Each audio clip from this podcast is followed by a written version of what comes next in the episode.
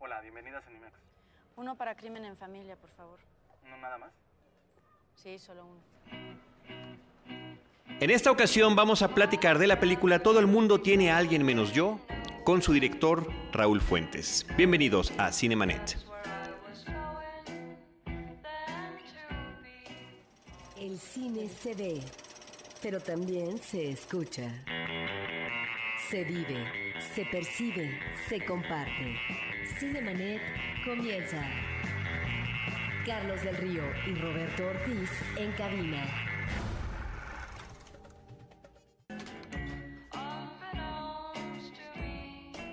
www.cinemanet.mx es nuestro portal, un espacio dedicado al mundo cinematográfico desde hace ocho años. Yo soy Carlos del Río y saludo a Roberto Ortiz. Interesante, Carlos, que en este podcast vamos a entrevistar a un director con una película, eh, con una temática que poco se aborda en el cine nacional, en el caso del cine de ficción, que es la relación lésbica. Estimado Raúl, bienvenido a los micrófonos de Cinemanet. Gracias por venir a platicar con nosotros de tu filme. Hola, mucho gusto. Muchas gracias. Lo primero que, que preguntamos eh, a los directores que nos hacen el favor y el honor de visitarnos es que nos cuenten de viva voz para el auditorio de qué trata tu película. ¿Cómo haces tú la sinopsis de tu película? Todo el mundo tiene a alguien menos yo. Es la historia de Alejandra, una mujer de treinta y tantos años, que se enamora de María, una adolescente que acaba de cumplir 18 y bueno, es la historia de, una, de un romance malogrado en el que Alejandra es incapaz de, pues como que de aflojar el cuerpo y de dejar ir sus propias eh, eh, neurosis y sus propias obsesiones en pos de negociar con su pareja para poder tener una vida juntas más amable, digamos. En el fondo no estamos en esta relación de una mujer madura con una chica preparatoriana ante una relación, si no de poder, sí de dominio por parte de Alejandra? Sí, yo creo que es la historia de una relación de poder, en donde además el poder creo que va y viene entre una y otra. Cuando apenas se conocen, Alejandra de alguna manera hasta se hace la víctima, ¿no? La poderosa es María, María que es esta adolescente radiante que se quiere comer al mundo, que es toda eh, y toda ímpetu y toda, eh, digamos, hambre de conocer el, eh, la vida. Y Alejandra en ese momento pues es como toda, eh, como hasta pequeña, tímida, y sin embargo va empoderándose. El chiste de Alejandra es empoderarse en la relación y someter al, a la víctima, ¿no? Someter a, la, pareja y tratar de meterla en una especie de cajón de cómo Alejandra cree que la vida tiene que ser y de volver a esa otra persona de acuerdo a sus normas y a todo lo que ella tiene establecido como que es el, el, el deber ser en el mundo, ¿no? En esta relación de dominio, lo que encuentro es que podríamos estar también ante dos visiones del mundo de las relaciones sociales, pero también de las relaciones íntimas. Eh, Alejandra es efectivamente una mujer de treinta y tantos años, la otra es una chica que apenas está despertando la vida, que está teniendo experiencias con sus eh, compañeros de reventón, eh, de interés intelectual, cultural, etcétera, de formación seguramente artística, si consideramos que está ya manejando algunos esbozos en el arte plástico. Y entonces ahí no sé si en estos dos mundos, en estas dos concepciones o formas de asumir el mundo, es donde Alejandra muy mañosamente, caprichosamente, eh, trata de establecer estas redes de seducción para apropiarse de este otro personaje y manipular finalmente. Sí, es decir, yo creo que María eh, es una joven que en el contexto en el que se desenvuelve normalmente no encuentra eco de esas otras inquietudes que tiene. Es decir, en el contexto en donde se desenvuelve no encuentra más allá como que del reventón y las drogas y el alcohol y de pronto pues Alejandra sí aprovecha eso porque Alejandra sí le ofrece y creo que también honestamente, no solo por querer manipular, pero sí le ofrece honestamente como unos oídos a esas inquietudes artísticas y, y, digamos de hasta espirituales tal vez que tiene, que tiene María. La cosa es que pues creo que Alejandra sí acaba, eh, digamos, eh, eh, no, no, tanto aprovechándose de eso, pero sí, digamos, eh, utilizando esas inquietudes para tratar de que María se convierta en como en una especie de doble de ella misma, un poco como, un poco, un tanto como Pigmalión tal vez, ¿no? Eh, pero también creo que María no es tan inocente en ese sentido, es decir, también creo que María también aprovecha un poco esa esa, esa relación en ese sentido, para también ella volverse más poderosa, ella también empieza a volverse un poco más eh, altanera con sus compañeros de la escuela, digamos, como que ella al, al, estar en contacto con Alejandra también de pronto empieza a despreciar un poco ese mundo en el que, en el que ella vive, a fin de cuentas María acaba estando como entre, entre dos tierras, ¿no? Y, y creo que además María sí se transforma, creo que María llega a conciliar las dos cosas, es decir, creo que María entiende que no que leer novelas no está peleado con ir a fiestas. Y creo que eso es algo que Alejandra nunca acaba de entender, ¿no?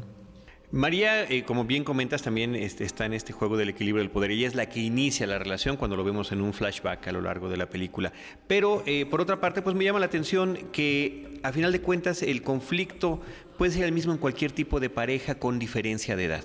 Esto es algo que hemos visto una y otra vez a la persona más joven le sirve para adelantar su madurez, justamente para distinguirse del contexto natural que tiene que ver, el académico, por ejemplo, inclusive el familiar. Y eh, por otra parte, a la otra persona, a la mayor, sí le viene como un aire de juventud y por supuesto quisiera llevar las riendas en esta relación, pero es complejo. Sí, y eh, en ese sentido era muy importante para mí la diferencia de edades, porque creo que, y espero que se haya logrado, para mí era muy importante que llegara un punto en el que la madura fuera María. Es decir, de pronto Alejandra, que es la que tiene treinta y tantos años, empieza a comportarse como una adolescente berrinchuda. Y en ese momento es cuando dentro de la relación la que tiene que tomar el, la posición de la madurez es, este, es María. Es decir, creo que esta relación de poder también funciona para ver que, la madurez no tiene necesariamente que ver con la vejez física, ¿no? Y, y viceversa, tampoco la, la juventud tiene que ver con la estupidez, por decirlo así, ¿no? Hay algo que eh, quisiera preguntarte. En el caso del personaje de María, en, tanto personaje juvenil, eh, todo está por lograrse, todo está forjándose, podría uno decir, en cuanto a la visión como público que uno va teniendo de ella. Y sobre todo en una relación que va a ser esencial para su vida con Alejandra. En el caso de Alejandra, uno podría decir que no hay un referente en el cual uno podría eh, sostenerse para tratar de escudriñar más eh, en ella. Sin embargo, hay un personaje secundario que me parece sumamente interesante y de esto quisiera que nos eh, platicaras, que es una relación momentánea, fugaz, que tiene con una mujer, podríamos decir, que de una similar edad de ella y que se da el ligue en una librería, como acostumbra en este caso tal vez hacer sus ligues Alejandra, en donde ya cuando están en la casa eh, de la chica, eh, de esta otra chica, ella le pregunta, después de tantas uh, cosas que le dice Alejandra a esta mujer, ella le dice, ¿no te da hueva tirar tanta neta todo el día? Me parece que ahí está un referente de esta mujer que efectivamente, intelectualmente, conoce mucho, en su trabajo puede ser muy competente en términos profesionales, pero que este mismo conocimiento, bagaje, lo utiliza eh, para poder, como decía yo, lanzar sus redes y poder eh, cosechar eh, un buen pez. Pero en este caso se enfrenta a lo que podría ser no propiamente su doble, sino a un personaje que finalmente no La se confronta. podría sostener, la confronta. La confronta y además la complementa. Es decir, en ese sentido yo creo que ellas dos hubieran sido una gran pareja. Porque a fin de cuentas Alejandra encuentra que pues ella no se va a dejar, ¿no? Eh, que no, que no, más allá de la edad, eh, pues que este otro personaje que se llama Patricia no le va a decir que sí a todo, nada más porque sí, la va a cuestionar, le va a decir no, no tiene razón, algo que María nunca hace, ¿no? Bueno, lo hace ya después de que la lastimó muchísimo, pero... Y yo creo que precisamente por eso Alejandra como que le da miedo, por eso se va sin dejarle su número, por eso huye, ¿no? En medio de la noche, porque pues de pronto dice, híjole, creo que aquí sí podría ir en serio, creo que esta sí me podría salir bien. Y yo creo que Alejandra de lo que se encarga es, por un lado, como dices, como de lanzar su red, pero a la vez como, es como si ella misma sacara lo que ya pescó de la lancha y lo volviera a tirar al mar. Y de pronto con Patricia es como que, híjole, creo que con ella sí me podría quedar y qué miedo, qué miedo tener una pareja que no se va a ir, tener una pareja que con la que no voy a acabar diciendo todo el mundo tiene alguien menos yo. Y yo creo que por eso mejor, mejor huye, porque yo creo que parte de, lo, de este ciclo destructivo de, de Alejandra tiene que ver con estarse ella misma echando a perder las cosas. Creo que es importante mencionar que los personajes se mueven en un universo en México de buena posición económica, eh, de escuela, de vehículos, de hogar, de trabajo y demás, para que nos brinde un poquito también este contexto sobre algunos referentes que tienen ellas, el tipo de librería, el tipo de eh, lugar donde compran películas, a donde acuden y demás. Eh, pero me gustaría que nos comentaras sobre el aspecto formal de la, de la película. Tú decides exhibir, mostrar tu película en blanco y negro. Hay un trabajo muy cuidado de el- pues, la narración cinematográfica, del emplazamiento de las cámaras, de las tomas. eh, eh, son constantes las, eh, y es una manera de enfrentarnos a ellas y de enfrentarse entre sí mismas los extreme close-ups de tus personajes, los acercamientos grandes a sus rostros, además mirando directamente a la cámara o a veces bajando la mirada de ella. Sí, el, punto de vista de- desde el cual se cuenta la historia era muy importante para mí tenerlo claro. Es decir, a fin de cuentas la película es una historia que se cuenta a través de Alejandra. Entonces lo que buscábamos desde el principio era preguntarnos cómo vería el mundo Alejandra. ¿No? Y nos hicimos, eh, el fotógrafo Jerónimo Rodríguez y yo nos preguntamos como muchas veces eso, hablamos mucho, dijimos muchas tonterías, otras no tanto. Y a lo que llegamos es que por un lado Alejandra vería el mundo en blanco y negro, en un sentido figurado, porque creemos que así es como ella asume a los demás, es decir, o estás contra ella o estás, o estás con ella, no hay como medias tintas, no hay nada en medio, por eso ella es, ella es tan radical, es tan...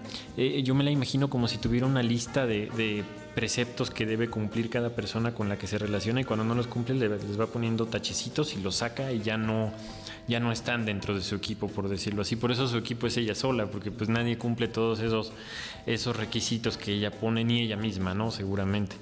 Por eso la película es en blanco y negro y a la vez también por eso eh, casi toda la película está filmada de perfil y de frente porque así es ella cuadrada es decir ella no no puede negociar no es decir tiene que tener esa persona todas las virtudes que ella quiere y ninguno de los defectos. Eh, En, en su esquema cuadrado no cabe otra cosa. Por eso quisimos hacer que la cámara fuera como de alguna manera un cubo, en donde, como bien dices, o la vemos totalmente de frente o la vemos totalmente lateral. Y en términos narrativos, este manejo no lineal, sino eh, encontrar pasado, presente, pasado, ¿por qué esa elección? Bueno, eso, eso fue así desde el principio y luego curiosamente durante el montaje eh, intentamos también ver qué pasaba si la historia era, era lineal. Lo armamos también lineal y acabamos regresando al, al principio. Eh, intentamos varios armados de este, de este desorden, por decirlo así. El, el último armado finalmente vino de una idea que tuvo Julián Hernández, que vio el, el corte final que teníamos y nos sugirió todavía un nuevo armado y fue el que más, más me pareció a mí que funcionaba. Y creo que tiene que ver con, con lo cíclico. Siempre quise que fuera eh, como este ir y venir, porque también tiene que ver con la idea de que Alejandra va y viene de lo mismo, es decir, no, no sale como de, de, de- de esa misma forma de estropearse las relaciones, ¿no? Y pues eh, creo que creo que funciona mucho mejor este contada así, digo yo que ya la vi lineal, creo que sí tiene se evoca más esta idea de la autodestrucción de, de Alejandra, el que esté contada así en desorden. Eh, ¿Cuál fue este último cambio que sugirió Julián? Y tengo que recordar un poco cómo era antes, pero eh, Julián sugirió, eh, la película empieza con Alejandra recibiendo eh, una llamada telefónica en el coche. Y ese es, eh, digamos, el momento en el que a la mitad de la película se vuelve al presente. Es decir, después de que, después de que vemos cómo, cómo Alejandra conoció a María y todo eso, volvemos a ese punto en el que otra vez está contestando el teléfono y de ahí en adelante ya la película se va, se va lineal, digamos. Esa secuencia como tal de la segunda vez que, que Alejandra contesta el teléfono manejando en la noche, no, no existía como tal en ese punto y a Julián le pareció como un momento en el que se podía quebrar otra vez el, el tiempo y volver a volver ahí y creo que funcionó mucho mejor así. Y esa toma del asiento vacío inicial pues es eh, bien significativa, ¿no? Pues sí, creo que es como la vida de, de Alejandra en un sentido, ¿no? El ir por la vida con el, con el asiento del, del copiloto vacío. Creo que podría haber un cartel que fuera ese, ¿no? La, la- la toma del asiento vacío y decir todo el mundo tiene a alguien menos yo, ¿no? Platícanos de este mundo intelectual por parte de Alejandra, pero que también en algún momento lo vemos eh, forjándose en el, par- en el personaje de María, que tiene que ver con el arte, la cultura, eh, con la alusión a escritores y artistas, en este caso a Alan Poe, a Burroughs, a Mark Twain, pero al mismo tiempo la visita a un museo como el tamaño donde están apreciando una obra específica, etcétera, este ir a restaurantes donde seguramente hay una comida, eh, un platillo exquisito para escoger. Entiendo que ese es el mundo del personaje, eh, sobre todo de Alejandra, o de sus pretensiones para cautivar. Pero lo que veo como espectador es que este ah, manejo de lo intelectual, eh, de lo exquisito, se subraya mucho. Te quiero preguntar si no es a propósito o si esto finalmente afecta a la película, eh, digamos, en su relación con el espectador. Pues tal vez podría parecer pretencioso, o sea, entiendo que en un país donde tenemos un presidente que ha leído tres libros en su vida, pues la lectura a fin de cuentas sí acaba pareciendo un tanto pretenciosa, pero a la vez yo creo que sí es un mundo, digamos que para Alejandra ya es auténtico, es decir, creo que Alejandra Alejandra está absolutamente sola en el mundo, es decir, en la película no la vemos con nadie nunca más que con más que con María y con su su ligue este momentáneo y, y ya pero pues Alejandra no tiene amigos Alejandra no tiene una familia que esté presente no tiene nadie no tiene a nadie no digamos y las citas por ejemplo que aparecen de, los libros en los intertítulos a fin de cuentas eh, es como si Alejandra pidiera consejos a sus únicos amigos que son los libros, ¿no? O sea, parece un, un poco un lugar común esta idea de que los libros sean amigos, pero pues con una persona que está tan sola como ella y que de eso vive, porque a fin de cuentas Trabaja en el mundo como- editorial, como eso es- editora, eso es importante. Este, pues sí son sus únicos amigos, son aquellos a los que le pide consejos. Y creo que al igual que como hacemos los que le pedimos a- eh, consejos a nuestros amigos humanos, siempre nosotros buscamos que buscamos un consejo que a fin de cuentas sea lo mismo que nosotros ya decidimos hacer desde antes. Sabemos a quién preguntarle qué hacer en una situación porque solemos preguntárselo a alguien que nos va a decir sí, lo que tú pensaste Es lo correcto. Creo que eso creo que eso es lo que hace Alejandra con los libros. Y creo que a María a María sí le, sí le atrae, obviamente, desde antes esta, este mundo de, de lo intelectual, pero en ese sentido creo que creo que si es demasiado énfasis, como, como dices en, en esa parte, no, no, nunca, nunca lo sentí así. Espero que no, que no, que no lo sea, pero la verdad es que no. Por lo menos yo nunca sentí como que estuviéramos forzando esa parte culta, porque además tampoco lo es tanto, o sea, tampoco es que esté este. O sea, no, no creo que sea demasiado intelectual. Incluso cuando conoce a la chava de la librería, la, chava de la librería la molesta un poquito con eso, ¿no? Le está buscando un, un libro de, de Foucault y le dice, ay, ¿a poco lo entiendes, no? O sea, yo creo que, que por un lado sí tiene que ver con la seducción, pero a la vez también creo que sí está metida en eso. O sea, creo que sí, sí se pasa la vida un poco eh, como en una, en una concha, solo con sus amigos los libros y pues supongo que verá películas y así. Estaba leyendo una entrevista que te hizo nuestro amigo Ulises Pérez Mancilla en Correcámara y mencionabas algo que me llamó mucho la atención porque no fue mi experiencia, sino lo viví yo, que había mucha, muchos espectadores que se reían en algunas partes de la película, que encontraban algunas de las situaciones eh, jocosas, ¿no? Tú hablabas de dejar la película ir, que va creciendo y demás, pero em, ¿en qué partes, en qué momentos, cómo, cómo aprecias tú esta reacción que tenían, sobre todo público femenino, entendí yo? Pues eh, de todo, la verdad es que, por ejemplo, nunca, y de verdad, nunca, como les decía Ulises, nunca hicimos la película pensando en que la gente se riera, nunca pensamos escribir un chiste, ¿no? O sea, no, no sé, creo que no hubiera salido nunca. Nunca pensé, nunca se me ha dado como que poner en un guion así un chiste pensando como en la reacción de la risa. Y, y por ejemplo, la gente se reía mucho como de y la, la situación en donde conoce a Patricia en la librería y luego van al departamento de Patricia y Alejandra empieza a ser bastante cruel y brutal con, con Patricia y le critica que no, que no tiene buena ortografía y le critica los poemas que se encuentran. La gente eh, se ríe, por ejemplo, mucho en esa, en esa situación y pues a mí me da, me da gusto, pero no es una situación que fuera pensada en ningún momento para que la gente se, se riera. Yo creo que está bien padre, a mí me encanta que la gente se ría, pero sí fue una gran sorpresa.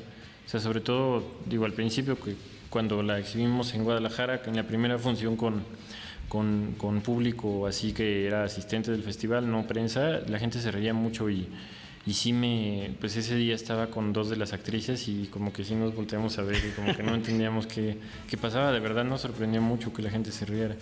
Oye, y hablando de situaciones que sorprenden, fíjate que hay una que me llama poderosamente la atención y que me parece que no empata con la forma de ser de Alejandra, que es cuando se le descompone el automóvil en el restaurante y corte A está en el coche de la familia, ¿no?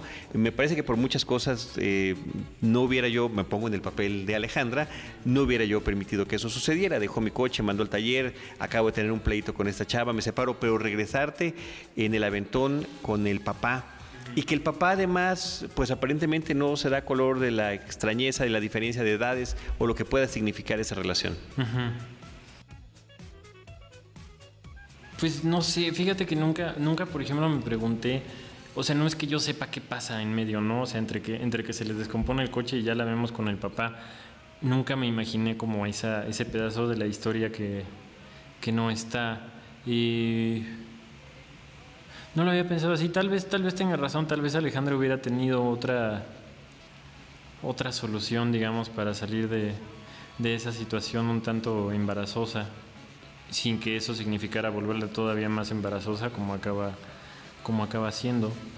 Pero pues no sé, a mí me gustaba la idea de que de alguna manera sí se confrontara con el papá sin confrontarse, ¿no? Como un poco... Pero que tampoco él vea eh, curioso que ese día que ella se separó de la familia, te iban a visitar a la abuela, ¿no? La otra, a partir de la llamada, pues se desprende de la familia y se va. Pues no sé, yo creo que un poco también lo que quería yo jugar es que no sé qué tanto de verdad no se da cuenta y qué tanto más bien se está está queriendo no darse cuenta, ¿no? Un poco por eso quería como que sí se encontraran Alejandra y el papá en algún momento.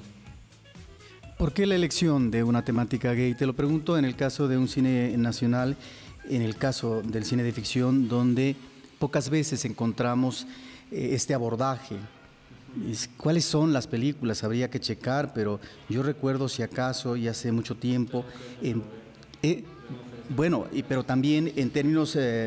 De erotismo lésbico sin trascendencia amorosa, aquellas películas de Maricruz Olivier y demás. Eh, uno, ¿por qué esta elección? Y la otra, la forma como tú eh, manejas visualmente las relaciones íntimas de esta pareja, que en ese sentido no hay un manejo tan subrayado ni tan explícito, yo diría que está proponiendo, está manejando la sugerencia y encontramos eh, tres momentos, uno que puede ser en la cama, otro que puede ser en el cine, otro que puede ser en el club donde hay música de jazz. En primer lugar, sí creo que ha habido como un cierto abandono del, de las historias de mujeres enamoradas de otras mujeres, digamos, en el, en el cine mexicano.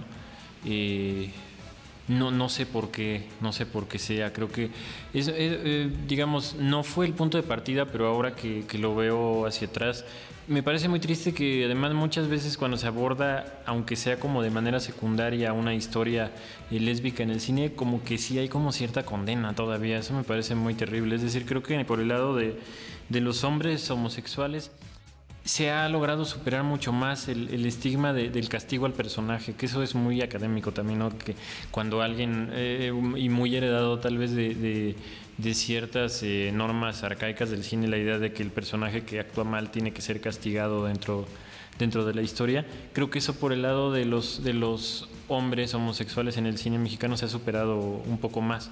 No que esté totalmente superado, todavía creo que se le sigue castigando solo por el hecho de ser homosexuales, pero menos que, que las mujeres. Creo que las mujeres cuando cuando aparecen lesbianas en el cine mexicano todavía es como un, un rasgo como de, como de defecto del personaje, por decirlo así. O sea, hay, hay películas donde, por ejemplo, una mujer le empieza a ir muy mal y se vuelve drogadicta y alcohólica y hasta lesbiana, ¿no?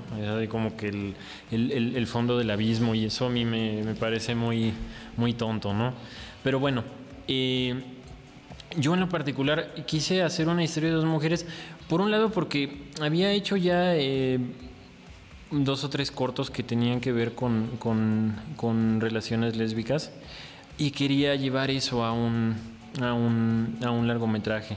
Además me siento muy cómodo trabajando con dos actrices este, protagónicas y por lo menos en los cortos que había hecho me había sentido mucho más cómodo trabajando con dos mujeres. Y por el otro lado, esta idea de la relación de poder, creo que si hubiera sido una relación entre un hombre y una mujer, se hubiera como que juzgado muy distinto. Es decir, si Alejandra fuera un hombre, pues sería así como un macho malo desde el principio para el público y María sería como una este, sumisa eh, damisela y, y yo no quería eso, yo quería como que ponerlas en un punto más este más cercano entre ellas dos, es decir, que la, que la relación de poder no se determinara por, por quién era hombre y quién era, quién era mujer, quería ponerlas en un punto más, más cercano. Y las escenas íntimas. Ah, sí, claro. Y bueno, sí, creo que son más sugeridas que, que mostradas, por decirlo así, pero también creo que eso tiene que ver con... Eh, con cómo a mí me gustaba la idea de sugerir, no solo en cuanto al sexo, sino que creo que el resto de la película también sugiere muchas cosas más que mostrarlas. Entonces creo que el sexo tenía que ir como de en la, misma, en el mismo tenor. No sé cómo lo vean ustedes, pero no creo que, que se trate de que el sexo está sugerido y lo demás está explícito, sino que creo que todo, todo está sugerido. Hay muchas cosas que no se muestran, que solo se infieren y que solo dejan como que que el espectador imagine, que para mí era mucho, muy importante que el espectador imaginara situaciones. En ese sentido, eh, pues también me, gusta que el, que el, espectador se imagine el sexo de ellas más que verlo. O sea, creo que va a ser mucho más, este, eh, digamos, eh, completo lo que se imagina el espectador que lo que yo que lo que yo le pueda mostrar a mí me gusta más pensar que la película te va dando como elementos como puntos que tú tienes que unir para para completar eso ya más bien en, la, en tu cabeza. ¿Por qué los textos sobre fondo negro a través de la película? Porque eh, eh, te decía hace un momento que yo creo que, que son los amigos de Alejandra, ¿no? Son, son consejos que ella va buscando, son citas que ella va recordando de, de los libros que ella puede que ella puede recordar y que de alguna manera la marcan y que de alguna manera además le reafirman lo que ella está decidiendo hacer, es decir, esa misma destrucción que está generando en la relación, pues es como si el, amigo libro le dijera, sí, sí, vas bien, tienes razón, los adolescentes son unos tontos.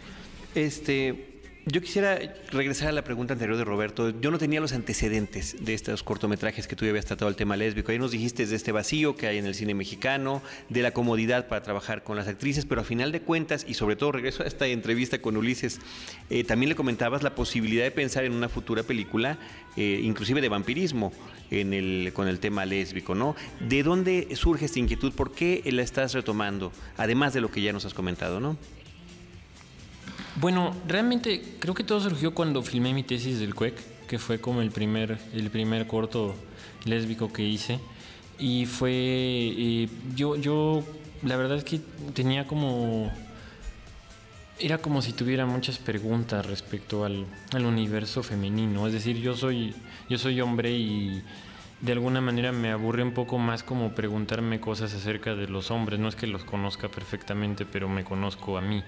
Y tenía muchas preguntas acerca de, las mujeres, es decir, me parece que, que las mujeres parece también lugar común, pero sí creo que están llenas de enigmas para mí, desde mi punto de vista, desde donde yo las veo. Y entonces hice ese primer corto donde tenía como muchas preguntas que quería que, la, que el corto me, me resolviera, digamos, en, como inquietudes artísticas de entrada. Y pues terminé de filmar el corto y lo único que conseguí fue muchas más preguntas, no, no muchas respuestas. Y de ahí empezó la idea desde entonces de, de, de, hacer un largo. De alguna manera el largo tiene muchos vasos comunicantes con ese, con ese primer corto.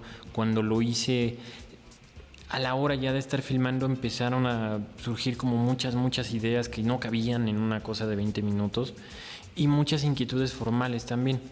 Y la verdad no sé exactamente de dónde nació esa idea. Por ejemplo, no recuerdo el momento en el que dije voy a hacer mi tesis de de dos chavas que se enamoran, ¿no? O sea, es como algo que ya mm, se me ya no me acuerdo, pero creo que desde ese momento fue que incluso desde que estaba filmando el corto por allá en 2004 o 2005 y desde ese momento quise hacer esta esta película, ¿no? ¿Y sigue vigente esta idea de la próxima sí, película? Sí, porque quiero hacer eh, quiero hacer una película sobre una vampira que es un poco, no una segunda parte de esta, pero es como esa otra visión.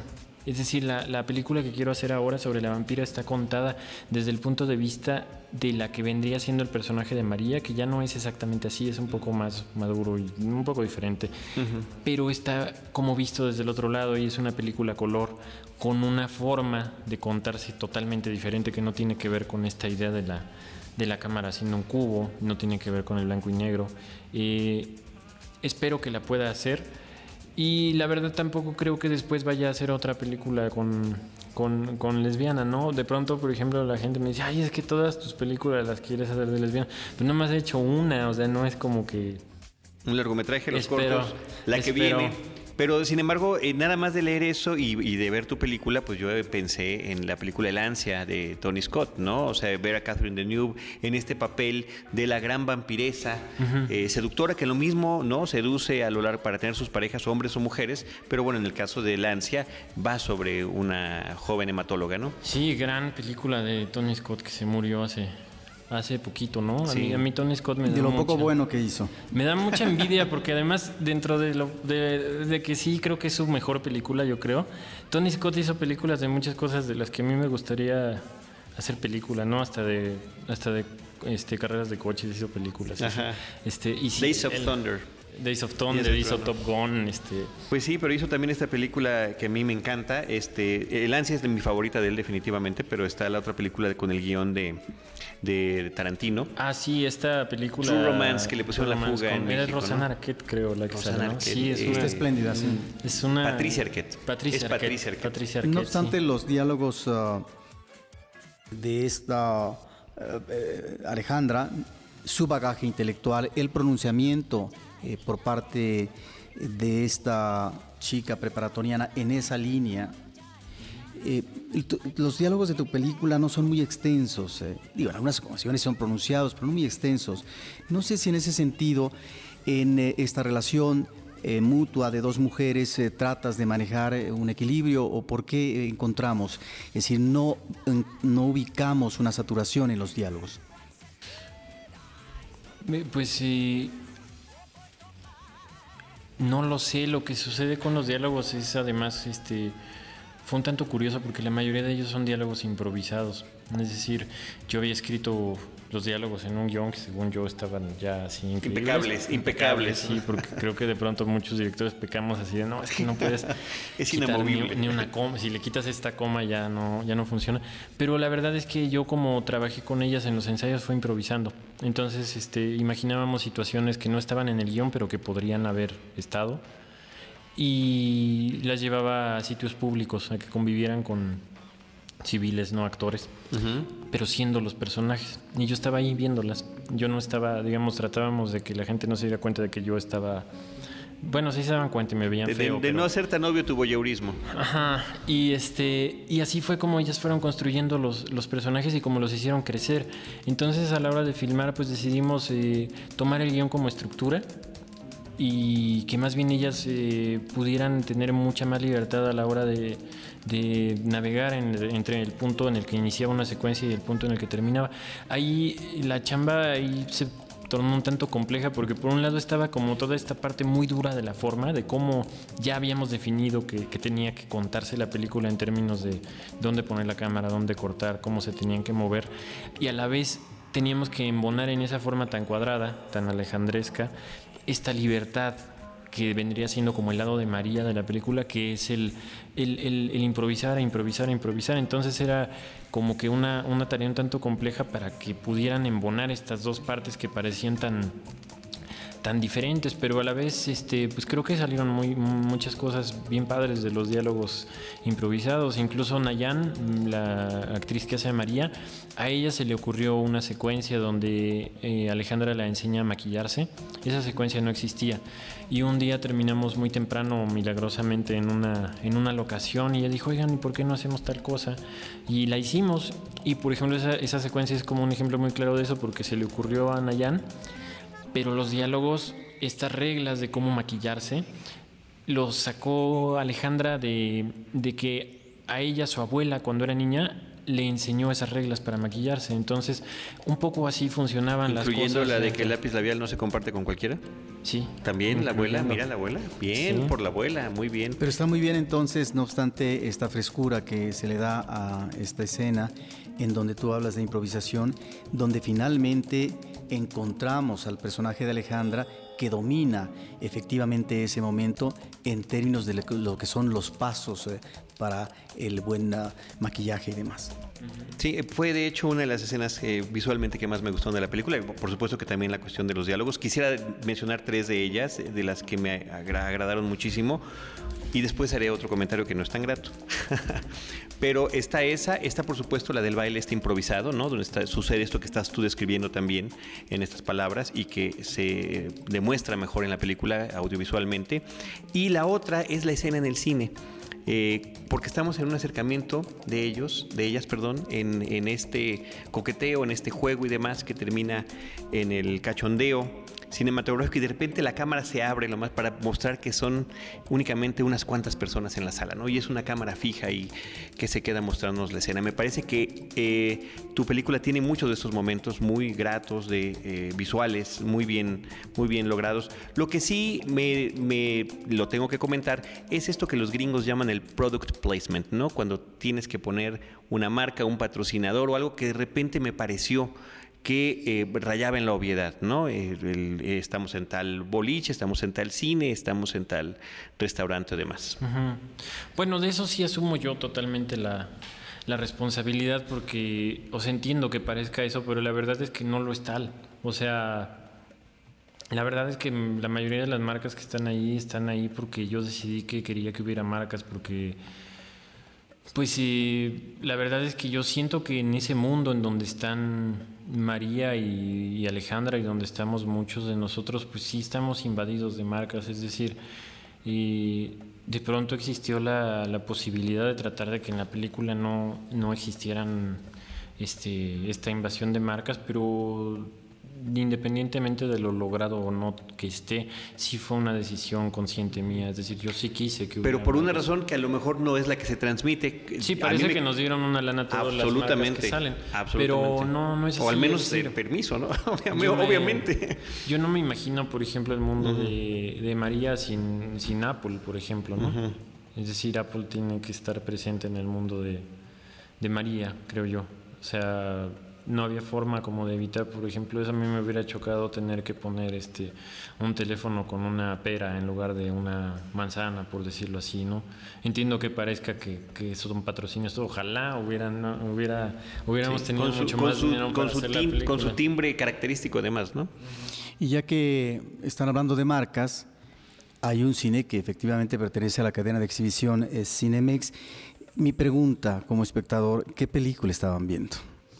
Es una película que no existe realmente. La- en que alemán, la que estaba en alemán. Eh, lo que lo que pasa en esa en ese cine es una eh, lo que hicimos fue grabar a una a una mujer hablando alemán que está leyendo Werther de Goethe y ponerle efectos especiales y así.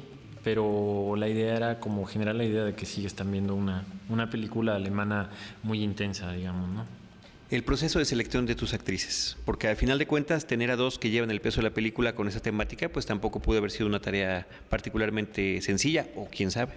No, no, no, nunca es sencillo y uno siempre duda y es un poco como, como casarte, a fin de cuentas, pues es alguien con quien vas a estar de entrada cinco semanas todos los días trabajando y pues de salida es algo que se va a quedar ahí para siempre, ¿no? Entonces, y pues por, el- por ejemplo Alejandra, Andrea no iba a ser Alejandra en un principio y llegó un momento en que pues la actriz con la que íbamos a trabajar ya no, yo ya no me entendí con ella.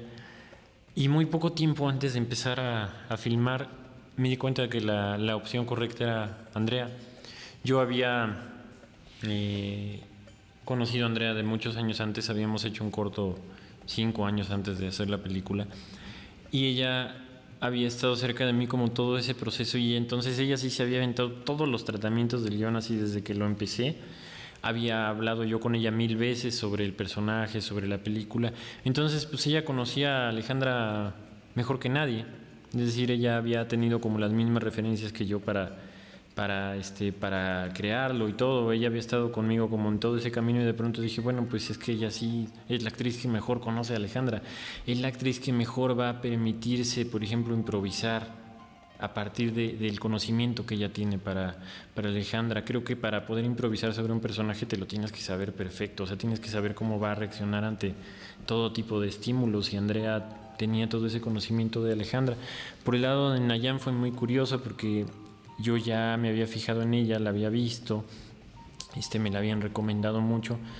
Y para cuando por fin obtuvimos el apoyo del CUEC para poder hacer eh, la, la, película, porque es una ópera prima del CUEC, de la Escuela de Cine de la UNAM, y Nayan ya se había ido a estudiar a París, estaba estudiando en París, entonces este, pues fue complicado, la tuvimos que convencer de que perdiera un semestre en la universidad allá, este, pero pues afortunadamente eh, pues se regresó a hacer la película y, y yo había estado trabajando mucho con ella por Skype y así, este, digo, no era lo ideal, pero habíamos trabajado mucho, habíamos platicado mucho sobre el personaje.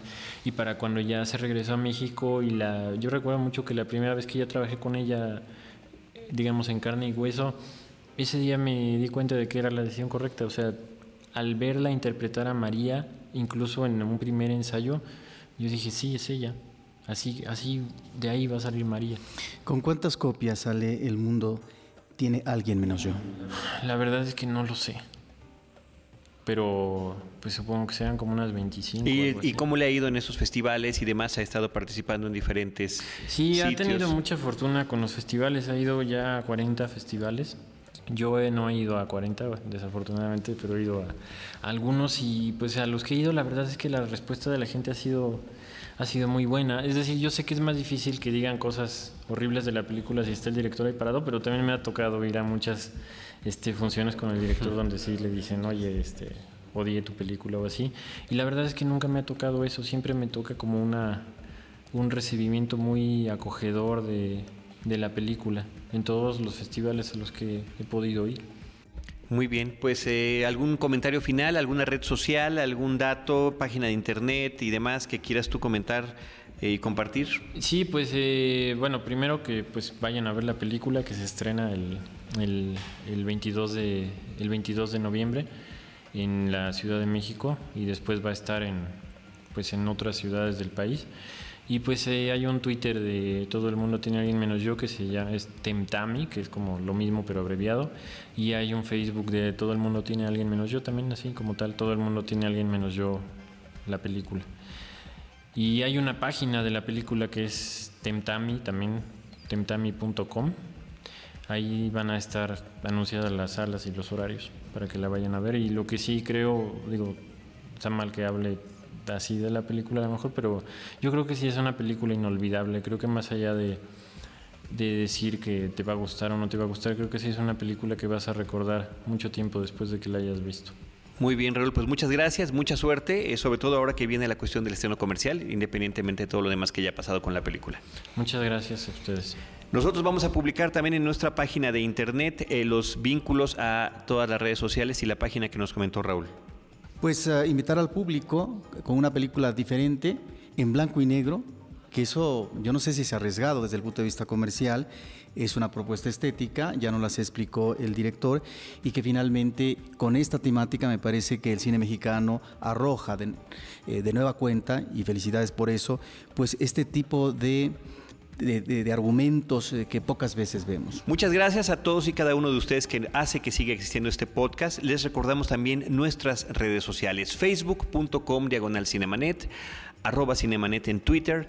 Ayúdenos, estamos a punto de llegar cerca, muy cerca ya de llegar al medio millón de gente, de cinéfilos que nos acompañan a través de ese medio y nuestro portal cinemanet.mx. También tenemos un canal de YouTube, nos encantaría que también se pudieran suscribir, Cinemanet 1 en YouTube. En cualquiera de estos espacios, Paulina Villavicencio, su servidor Carlos del Río y Roberto Ortiz, los estaremos esperando con cine, cine y más cine.